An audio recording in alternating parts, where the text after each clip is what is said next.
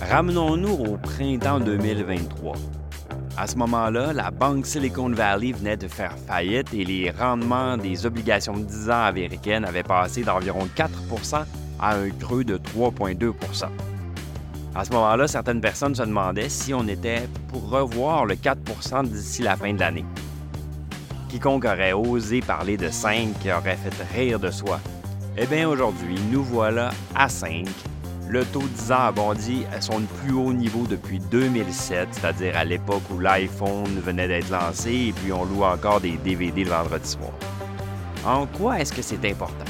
Eh les dernières recherches de Morgan Stanley suggèrent que la hausse des rendements obligataires des taux de 10 ans depuis la dernière hausse de taux de la Réserve fédérale américaine, c'est l'équivalent de trois hausses de taux distinctes de 25 points de base pour l'économie. Donc, autrement dit, la Banque centrale, la Fed, a arrêté de monter les taux, mais les taux long terme se sont mis à monter par eux-mêmes et c'est l'équivalent pour le resserrement économique de trois hausses de taux. Comment ce mouvement-là pourrait influencer les tactiques de la Fed ou de la Banque du Canada et quel est le potentiel de nouvelles hausses de taux?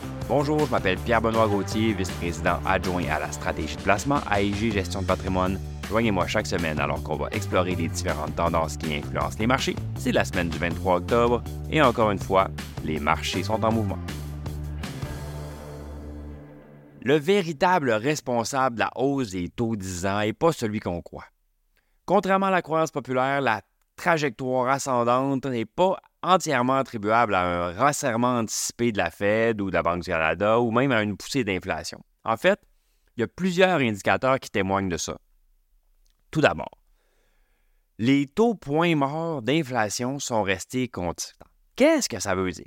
Eh bien, le, taux le point mort d'inflation, c'est simplement la différence de rendement entre une obligation normale et une obligation qui est ajustée à l'inflation, donc les obligations à rendement réel. Donc, autrement dit, dans le monde du revenu fixe, on peut avoir des obligations traditionnelles et des, obligations dont le taux va osciller en fonction de l'inflation. Eh bien, la différence entre les deux, la différence de rendement entre les deux, est la meilleure approximation qu'on a des attentes du marché en matière d'inflation à venir.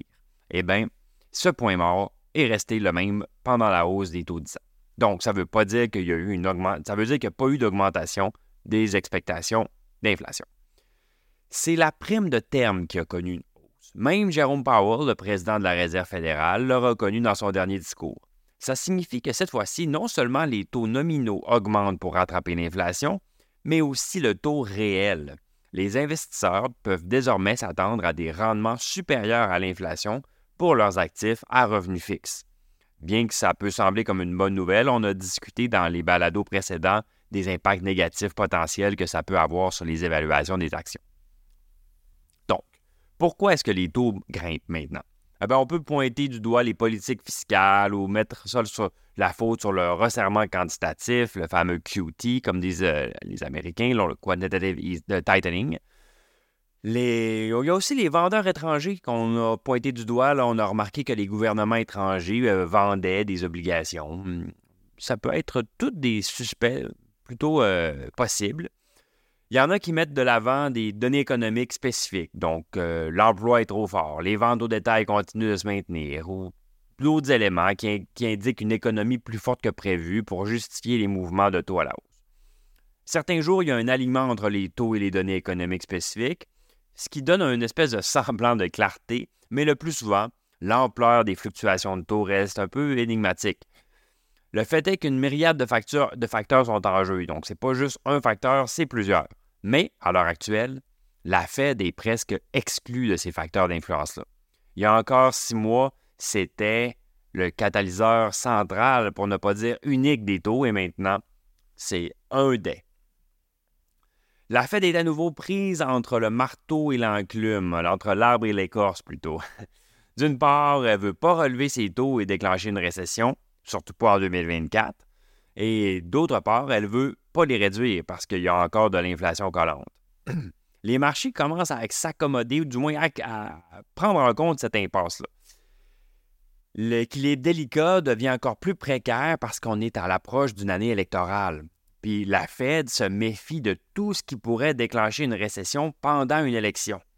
L'histoire nous le rappelle parce que au début des années 90, c'est ce qui était arrivé avec le président George Bush père.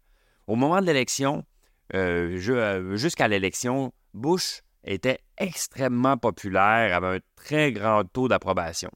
Mais Alan Greenspan, à l'époque qui était le, directeur de la Fed, le président de la Fed, s'est mis à monter les taux très agressivement en 89-90 et à ce moment-là, l'économie était déjà en, affaiblissement. Donc ces hausses de taux-là ont tellement affaibli l'économie que Bush est devenu le bouc émissaire et a perdu les élections de 92. La dernière chose que souhaite la Fed est d'être perçue comme l'entité qui a coûté sa réélection à Joe Biden, surtout compte tenu de sa fragilité dans les sondages actuels. À l'approche de 2024, la prédominance de la Réserve fédérale sur les, récits financiers, sur finalement tout ce qui, dicte les mouvements des marchés boursiers au jour le jour, ben, ça semble être appelé à s'estomper. La fameuse devise Don't fight the Fed, donc ne, pas, euh, faut pas se battre avec la Fed, ne luttez pas contre la Fed, ça va toujours rester d'actualité, puis c'est pas prêt de changer. Mais l'idée que la Fed peut, à son gré, freiner les taux sur toute la courbe si elle le désire, c'est pas aussi certain que ça l'a déjà été. J'espère que ça vous a intéressé et si c'est le cas, n'hésitez pas à le partager à vos collègues et amis. Et sur ce, on se dit à la semaine prochaine. Le contenu de ce balado, y compris les faits, les perspectives, les opinions et les recommandations, ne doit pas être pris ni être interprété comme un conseil en matière de placement, ni comme une offre de vente ou une sollicitation d'offre d'achat de tout titre cité. On ne doit pas se fier sur le contenu de ce balado à quelque fin que ce soit, et IG, Gestion de patrimoine, n'est aucunement responsable de son utilisation. Le présent balado renferme des énoncés prospectifs qui décrivent nos attentes actuelles ou nos prédictions pour l'avenir. Les renseignements prospectifs sont assujettis à des risques, incertitudes et hypothèses pouvant donner lieu à des écarts significatifs entre les résultats réels et ceux exprimés dans le balado.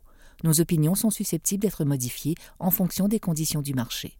Les placements dans les fonds communs peuvent donner lieu à des commissions ainsi qu'à des frais. Veuillez lire le prospectus avant d'investir. Les fonds communs ne sont pas des placements garantis, leur valeur varie fréquemment et leur rendement antérieur peut ne pas se reproduire.